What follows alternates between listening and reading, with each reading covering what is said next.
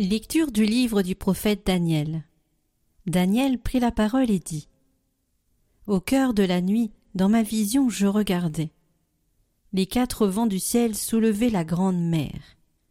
Quatre bêtes énormes sortirent de la mer, chacune différente des autres. La première ressemblait à un lion, et elle avait des ailes d'aigle. Tandis que je la regardais, ses ailes lui furent arrachées et elle fut soulevée de terre et dressée sur ses pieds comme un homme, et un cœur d'homme lui fut donné. La deuxième bête ressemblait à un ours. Elle était à moitié debout et elle avait trois côtes d'animal dans la gueule, entre ses dents. On lui dit Lève-toi, dévore beaucoup de viande. Je continuai à regarder et je vis une autre bête qui ressemblait à une panthère et elle avait quatre ailes d'oiseau sur le dos. Elle avait aussi quatre têtes. La domination lui fut donnée. Puis au cours de la nuit, je regardais encore. Je vis une quatrième bête, terrible, effrayante, extraordinairement puissante. Elle avait des dents de fer énormes. Elle dévorait, déchiquetait et piétinait tout ce qui restait. Elle était différente des trois autres bêtes et elle avait dix cornes. Comme je considérais ces cornes, il en poussa une autre, plus petite, au milieu. Trois des premières cornes furent arrachées devant celle-ci. Et cette corne avait des yeux comme des yeux d'homme, et une bouche qui tenait des propos délirants. Je continuai à regarder. Des trônes furent disposés et un vieillard prit place. Son habit était blanc comme la neige, et les cheveux de sa tête comme de la laine immaculée. Son trône était fait de flammes de feu, avec des roues de feu ardent. Un fleuve de feu coulait et jaillissait devant lui. Des milliers de milliers le servaient, des myriades de myriades se tenaient devant lui. Le tribunal prit place et l'on ouvrit des livres.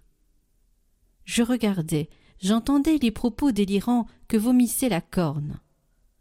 Je regardais et la bête fut tuée, son cadavre fut jeté au feu. Quant aux autres bêtes, la domination leur fut retirée, mais une prolongation de vie leur fut donnée, pour une période et un temps déterminés. Je regardais au cours des visions de la nuit, et je voyais venir avec les nuées du ciel comme un fils d'homme. Il parvint jusqu'au vieillard, et on le fit avancer devant lui. Et il lui fut donné domination, gloire et royauté. Tous les peuples toutes les nations et les gens de toutes langues le servirent. Sa domination est une domination éternelle, qui ne passera pas, et sa royauté une royauté qui ne sera pas détruite.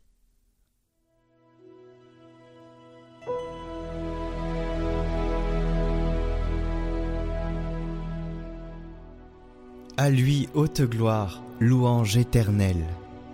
Et vous, montagnes et collines, bénissez le Seigneur. Et vous, les plantes de la terre, bénissez le Seigneur. Et vous, sources et fontaines, bénissez le Seigneur.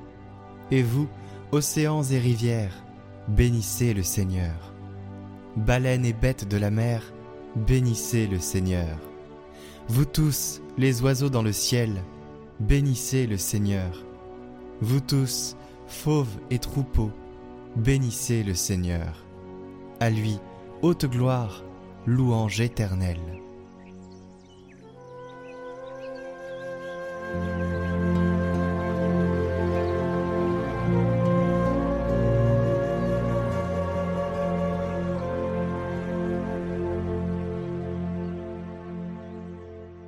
Évangile de Jésus-Christ selon Saint Luc.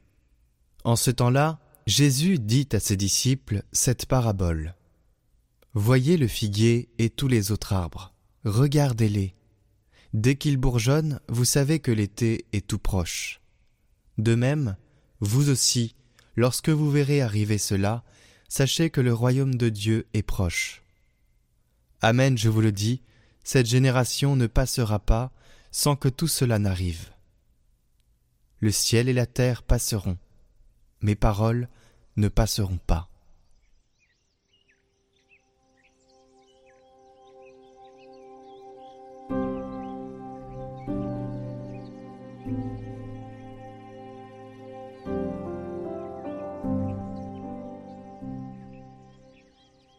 Commentaire de Saint Bernard.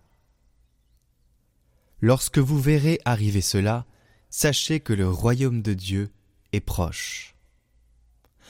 En lui nous vivons, en lui nous avons le mouvement et l'être. Heureux celui qui vit par lui, qui est mûr par lui, et en qui il est la vie. Vous me demanderez, puisque les traces de sa venue ne sont pas perceptibles, comment j'ai pu savoir qu'il était présent? Eh bien, c'est que le Verbe, la parole de Dieu, est vivant et efficace. À peine était-il en moi qu'il a réveillé mon âme endormie. Il a vivifié, attendri et excité mon cœur qui était assoupi et dur comme une pierre. Il a commencé à arracher et à sarcler à construire et à planter, à arroser ma sécheresse, à éclairer mes ténèbres, et ouvrir ce qui était fermé, à enflammer ma froideur, et aussi à redresser les sentiers tortueux et à planir les endroits rugueux de mon âme, de sorte qu'elle puisse bénir le Seigneur et que tout ce qui est en moi bénisse son saint nom. Le Verbe époux est venu en moi plus d'une fois, mais sans donner signe de son arrivée imprévue, que ce soit par une voix, une image visuelle ou toute autre approche sensible. C'est au mouvement de mon cœur que j'ai perçu qu'il était là. J'ai reconnu sa force et sa puissance, parce que mes penchants mauvais et mes désirs déréglés s'apaisaient.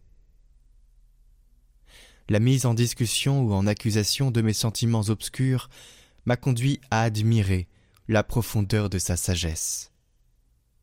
J'ai expérimenté sa douceur et sa bonté au léger progrès de ma vie. Et voyant se renouveler l'homme intérieur, mon esprit au plus profond de moi-même, j'ai découvert un peu de sa beauté. En saisissant enfin tout cela ensemble, j'ai tremblé devant l'immensité de sa grandeur.